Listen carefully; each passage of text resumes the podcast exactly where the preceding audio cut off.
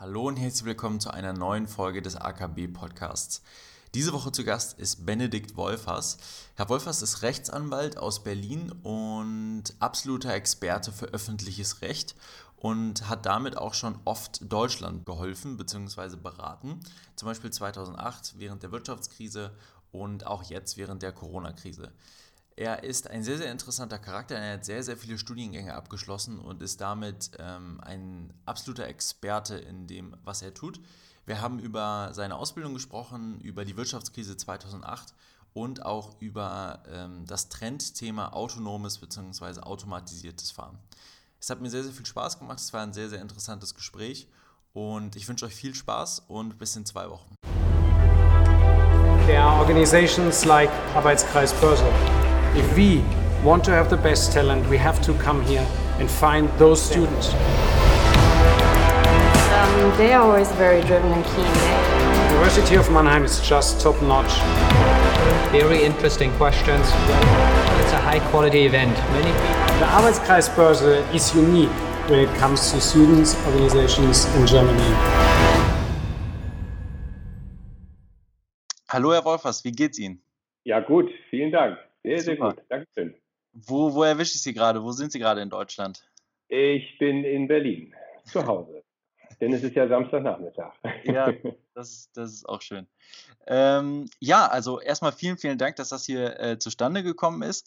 Und ähm, also ich denke mal, den meisten Zuhörern, den, den, den wird jetzt erstmal Ihr Name nicht sagen, denn Sie sind aus einer anderen Fachrichtung äh, als die Fachrichtung, ähm, in der wir uns normalerweise so ähm, rumtreiben. Ähm, normalerweise geht es hier immer viel um Banking, viel um, um Consulting oder äh, sonstige Sachen.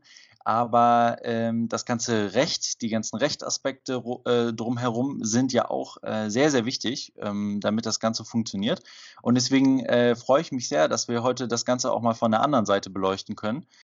Und äh, ja, sag schon mal Dankeschön, dass Sie, dass Sie heute dabei sind. Sehr gerne, vielen Dank. Ähm, ich glaube, wir, wir verschwenden äh, einfach gar keine Zeit, weil es nämlich alles sehr, sehr interessant, was Sie äh, zu erzählen haben. Wir haben schon mal im Vorhinein vor ein paar Wochen äh, schon mal so ein bisschen äh, gesprochen. Ähm, ich würde am liebsten einfach bei Ihrem Studiengang bzw. Studiengängen äh, anfangen. Da geht es nämlich schon direkt los. Äh, ich fand es schon mal sehr, sehr interessant, was und wie viel und, und wo Sie alles Mögliche studiert haben. Vielleicht können Sie einfach mal so erzählen, ähm, wie kam es zu dieser Studienkonstellation, was war diese Studienkonstellation und wo irgendwie hat das Ganze stattgefunden? Ja, sehr gerne. Also, ähm, ich habe begonnen mit einem Studium von äh, Politik, Philosophie und äh, Geschichte. Warum?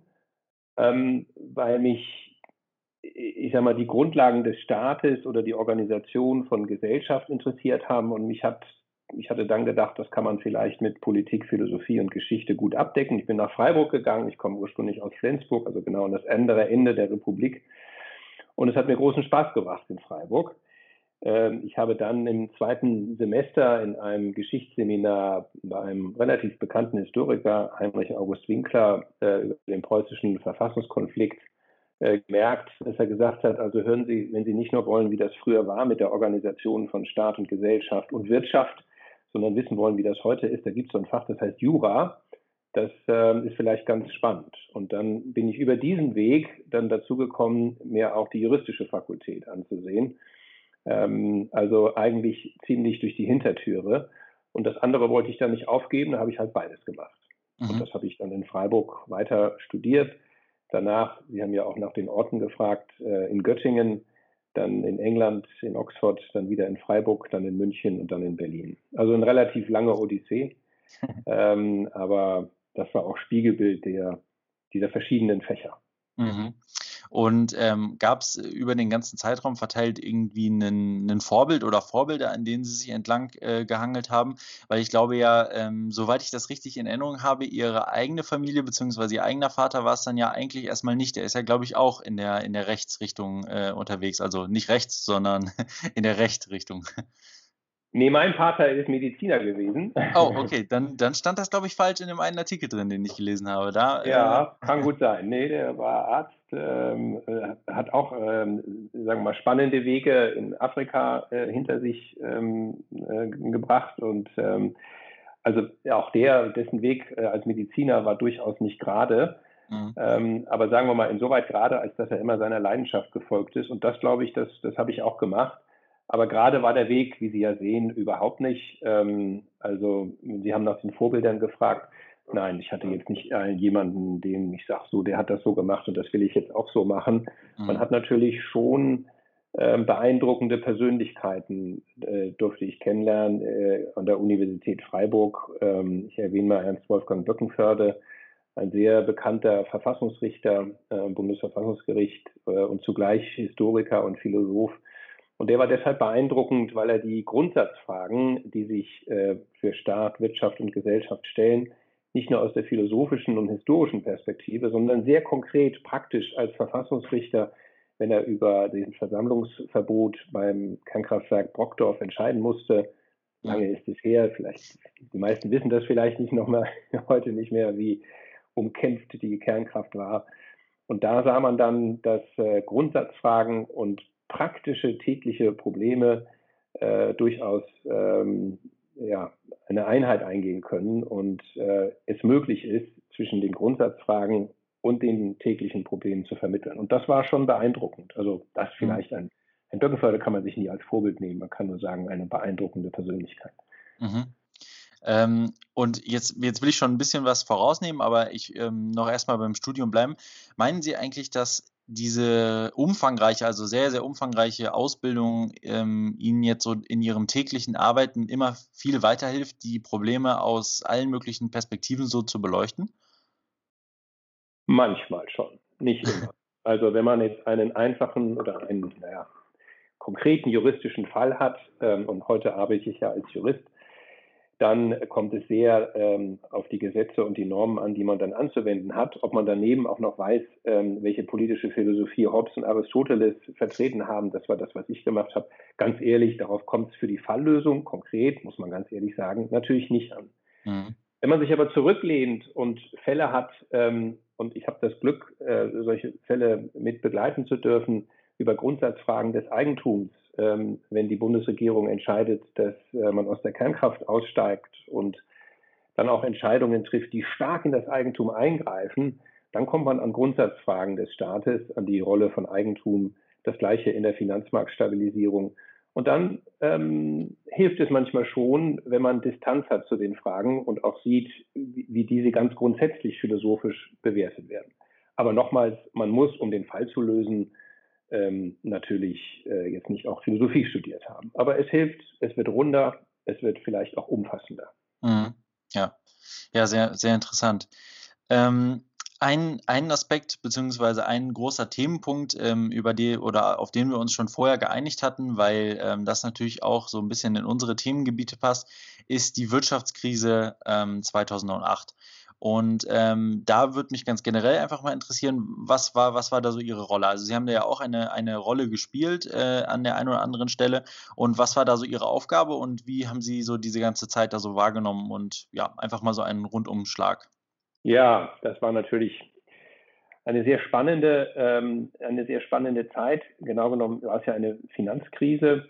Ähm, und die Rolle kann man am besten erklären wenn man sich kurz vergegenwärtigt, was da passiert war, ähm, das brauche ich Ihnen nicht zu erklären, dass in der internationalen Finanzwelt Vertrauen der Banken untereinander ein absolut essentieller äh, Bestandteil ist. Wenn eine Bank einer anderen Geld leiht, aber nicht darauf vertraut, dass sie das zurückbekommt, dann tut sie das nicht mehr. Und das war das Problem der Finanzkrise, weil der Bank, der man dann das Geld geliehen hatte, die hatte äh, faule Kredite in ihren Büchern. Das heißt, sie hatte eigentlich sie sah viel kräftiger aus, als sie in Wahrheit war.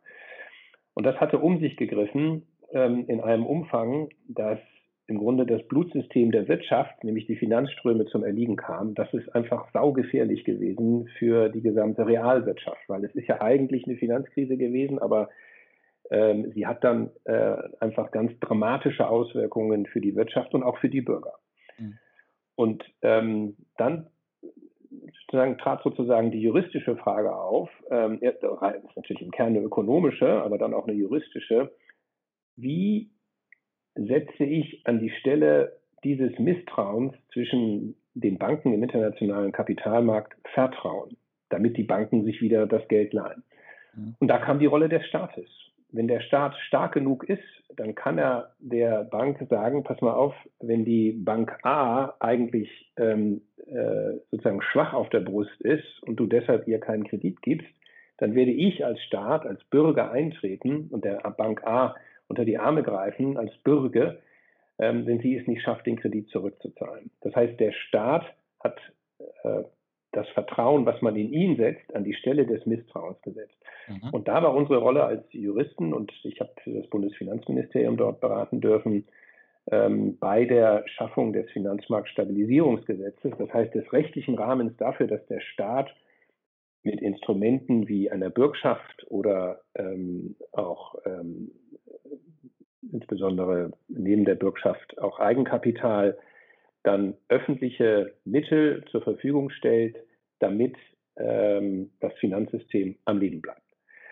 Und da stellen sich natürlich sehr viele juristische Fragen, in die wir jetzt nicht ins Detail eingehen. Unter welchen mhm. Voraussetzungen darf er das? Was bekommt er dafür? Macht er das einfach so? Oder ist es nicht auch gerechtfertigt, dass er dann Eigentümer an diesen Unternehmen wird, die er rettet? Da haben sich viele, viele Fragen gestellt. Ähm, und äh, für Deutschland war das das erste Mal in der ganzen Geschichte der Bundesrepublik, dass äh, eine solche Situation entstand. Und es gab null Vorbilder, wie man das rechtlich bewältigt. Mhm. Ganz im Gegenteil jetzt ja wahrscheinlich, äh, ich erinnere mich da jetzt sofort ähm, an das Gespräch, was ich äh, mit, dem, äh, mit dem Herrn Cookies äh, aus dem Finanzministerium äh, hatte. Da ging es nämlich auch genau um, um diese Rettungsschirme und äh, wie man sich dann da an den Unternehmen beteiligt. Lufthansa war da jetzt ja zuletzt ein Thema. Aber da hatten, äh, wurde jetzt ja dann die rechtliche Arbeit schon geleistet. Da konnten sie jetzt ja dieses Mal nur noch aus dem Nähkästchen greifen. es ist in der Tat so, wir sind jetzt auch wieder, äh, äh, beraten auch wieder die öffentliche Hand bei den Corona-Themen. Aber es ist in der Tat deutlich entspannter, weil man äh, genau weiß, wo das Problem ist. Man kennt auch die Instrumente. Das, ähm, heute haben wir natürlich keine Krise der, der Banken, sondern der Realwirtschaft. Aber da greifen wir jetzt nach vorne. In der Tat, ähm, der der erste Weg, der beschritten wurde, war der 2008, 2019. Mhm. Und ähm, wir hatten bei dem Gespräch ähm, vorher hatten wir schon mal einen kleinen Fall, hatten Sie einen kleinen Fall ähm, angeschnitten.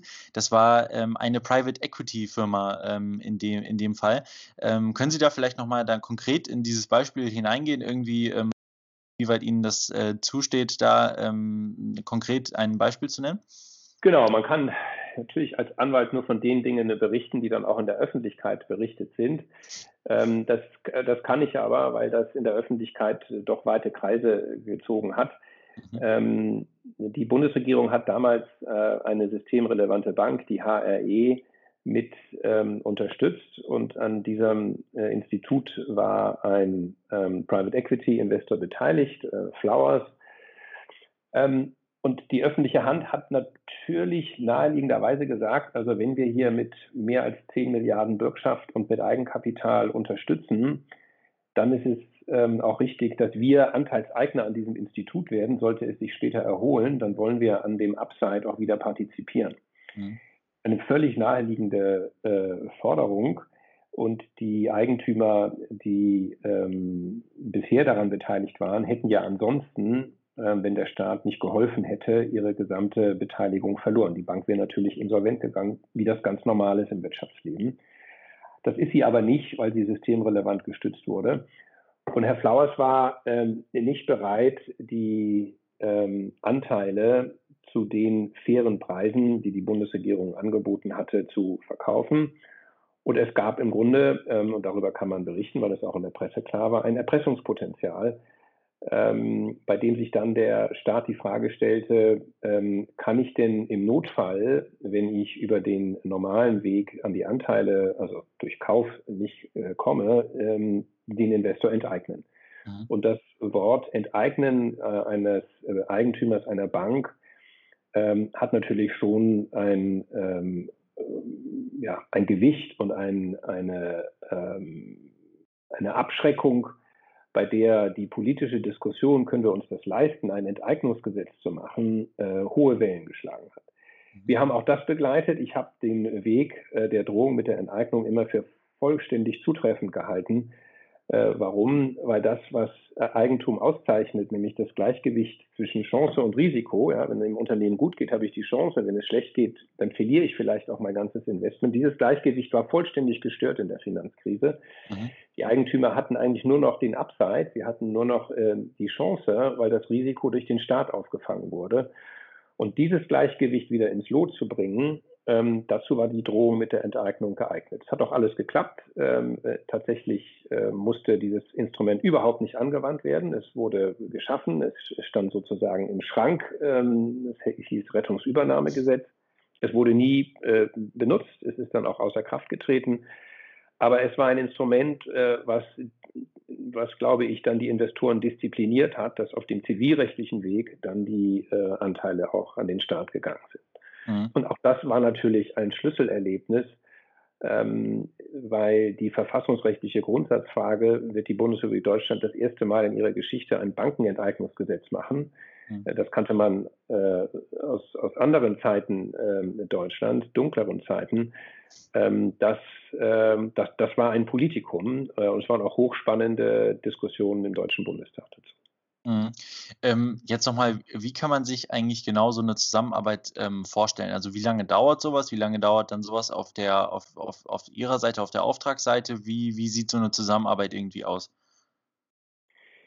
Ja, zunächst mal, wir als Anwälte sind ja diejenigen, die das, was in diesen Fällen äh, natürlich vom Ministerium vorbereitet wird, als äh, ähm, Externe einfach nochmal gegenlesen, überprüfen, die Feder führt natürlich das Ministerium. Mhm. Ähm, aber es gibt viele Praxisfragen, ähm, die von großer Bedeutung sind, wo sich das Ministerium in dieser besonderen Situation, normalerweise brauchen sie keine externen Berater, aber in dieser besonderen Situation sich nochmal absichern wollten.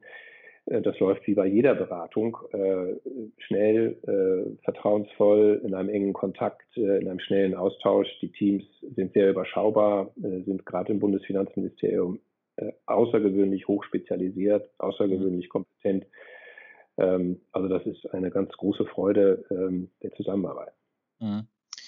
Ähm, ein, ein anderes ähm, Fachgebiet, ähm, wo Sie jetzt auch gerade schon gesagt haben, äh, spezialisiert, ähm, das habe ich direkt, als ich so ein bisschen recherchiert habe, bei Ihnen auf der Webseite gesehen. Da haben wir auch noch eben gar nicht drüber gesprochen. Also Sie sind jetzt gar nicht mehr angestellt, haben jetzt Ihre eigene Kanzlei, sagt man auch, ne?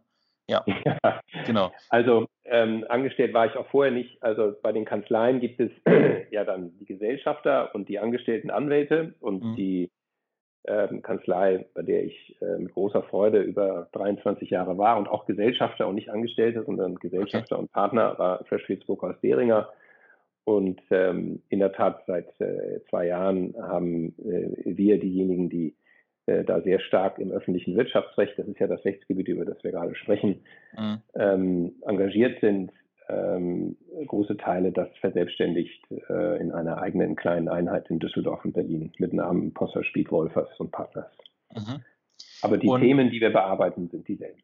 Ja.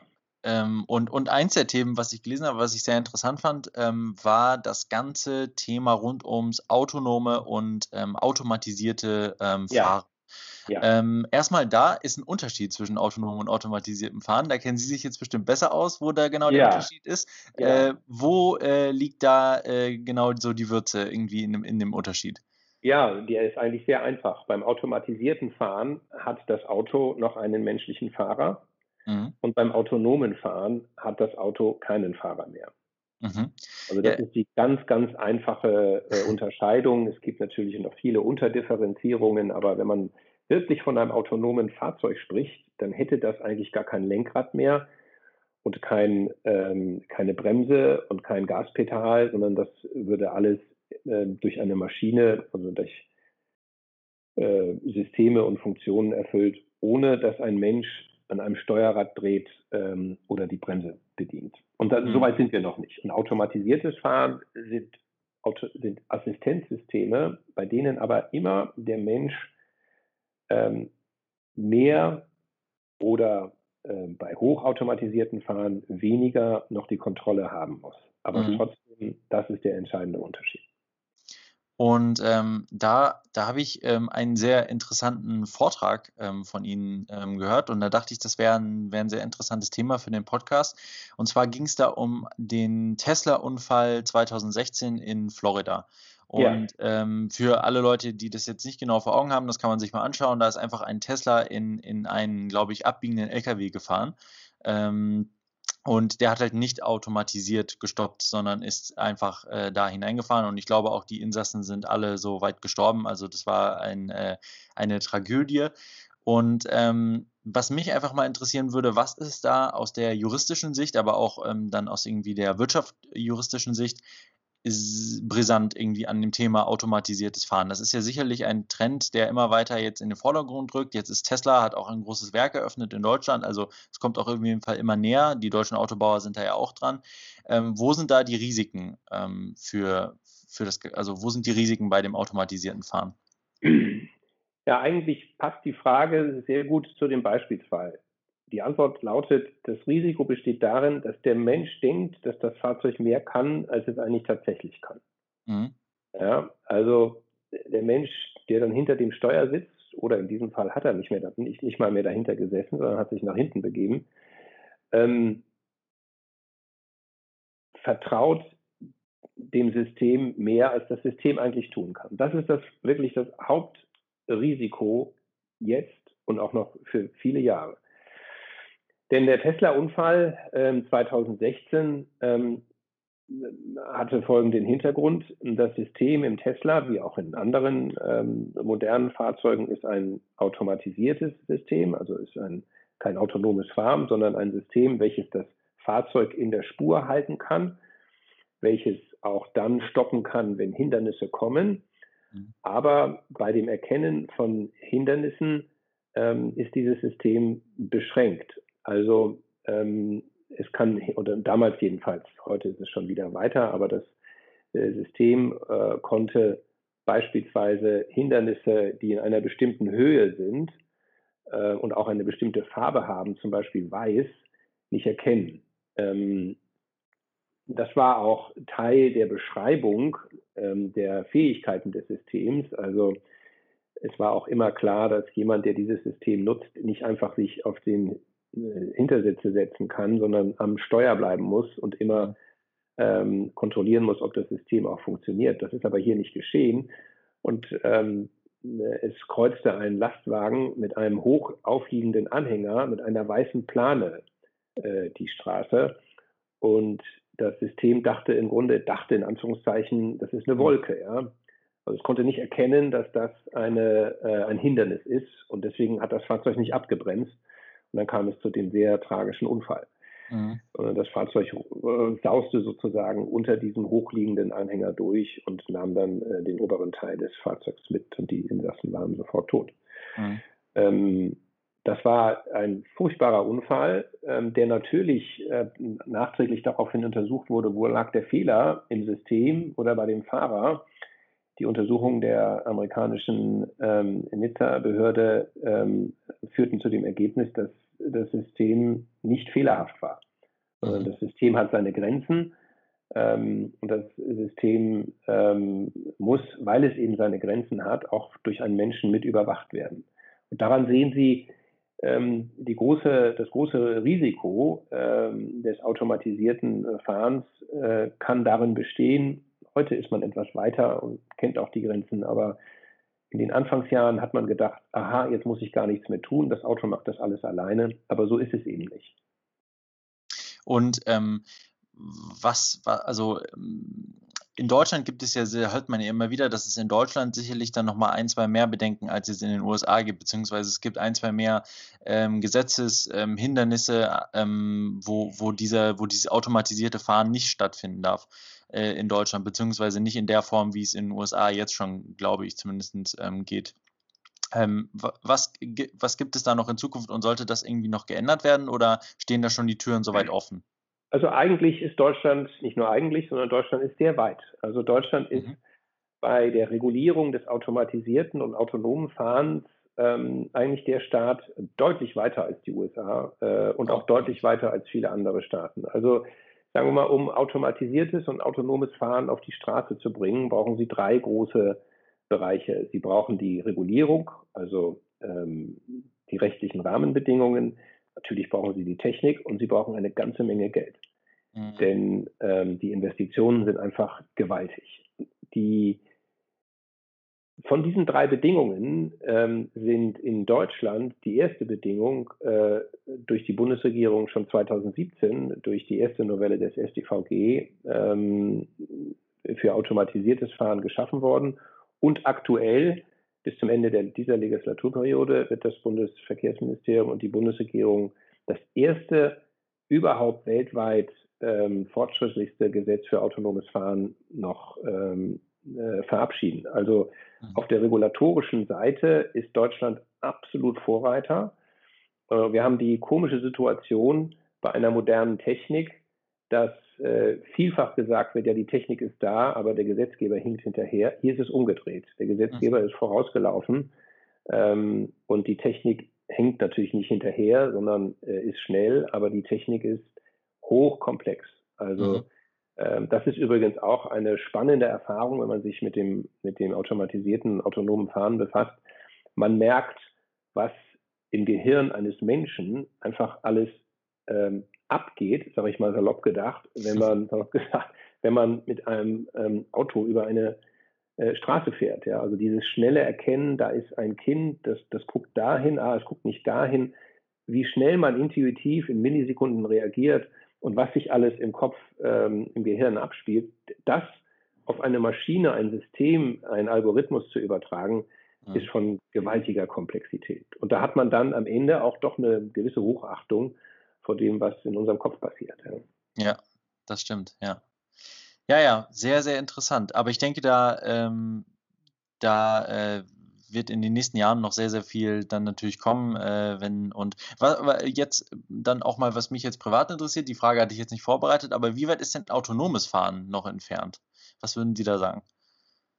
Ich glaube, dass autonomes Fahren in sogenannten ähm, ähm, bestimmten Betriebsbereichen ähm, in Deutschland nicht mehr äh, als zwei äh, oder drei Jahre entfernt ist. Das heißt, mhm. wir werden ähm, beispielsweise in einer Stadt wie Hamburg, äh, die da sehr weit ist, ähm, aber auch äh, in Baden-Württemberg in einigen Städten Systeme haben, bei denen zum Beispiel Ampeln elektronisch ihr Signal übertragen, mhm. ähm, bei denen dann in bestimmten Bereichen der Städte autonome Fahrzeuge, aber nur in diesen Bereichen und auch nur bis zu einer bestimmten Geschwindigkeit fahren können. Ich glaube, dass das äh, meine Einschätzung, äh, jetzt sind wir 2020, also zwischen 2022, 23 und 25 werden wir ja die ersten Dinge erleben. Die werden aber, die werden relativ langweilig sein, werden die Menschen sagen. Ja? Also man steigt dann ähm, beispielsweise am, am, Hamburger Hauptbahnhof aus und geht dann in so einen People Mover. Mhm. Das ist dann ein, äh, sagen wir mal, ein kleinerer Bus oder größeres Taxi, wie immer Sie das ausdrücken wollen, was dann acht Menschen ähm, zum Beispiel zum Hafen fährt ja, und wieder zurück. Aber ähm, in diesem Fahrzeug steckt verdammt viel Technik, aber nicht nur in dem Fahrzeug, sondern auch auf der Straße und an all den Punkten, wo das Fahrzeug vorbeifährt, steckt dann eben Technik, mhm. die dann ähm, äh, die Freie Hansestadt Hamburg äh, da äh, vorsieht. Denn das autonome Fahren ist nicht nur das Fahrzeug alleine, sondern immer das Fahrzeug in seiner Infrastruktur. Ja. Und das wird, das wird Schritt für Schritt gehen. Na gut, da müssen wir auf die coolen Konzepte von der IAA müssen wir dann noch ein bisschen äh, warten. die, äh, ohne Lenkrad, ohne was weiß ich.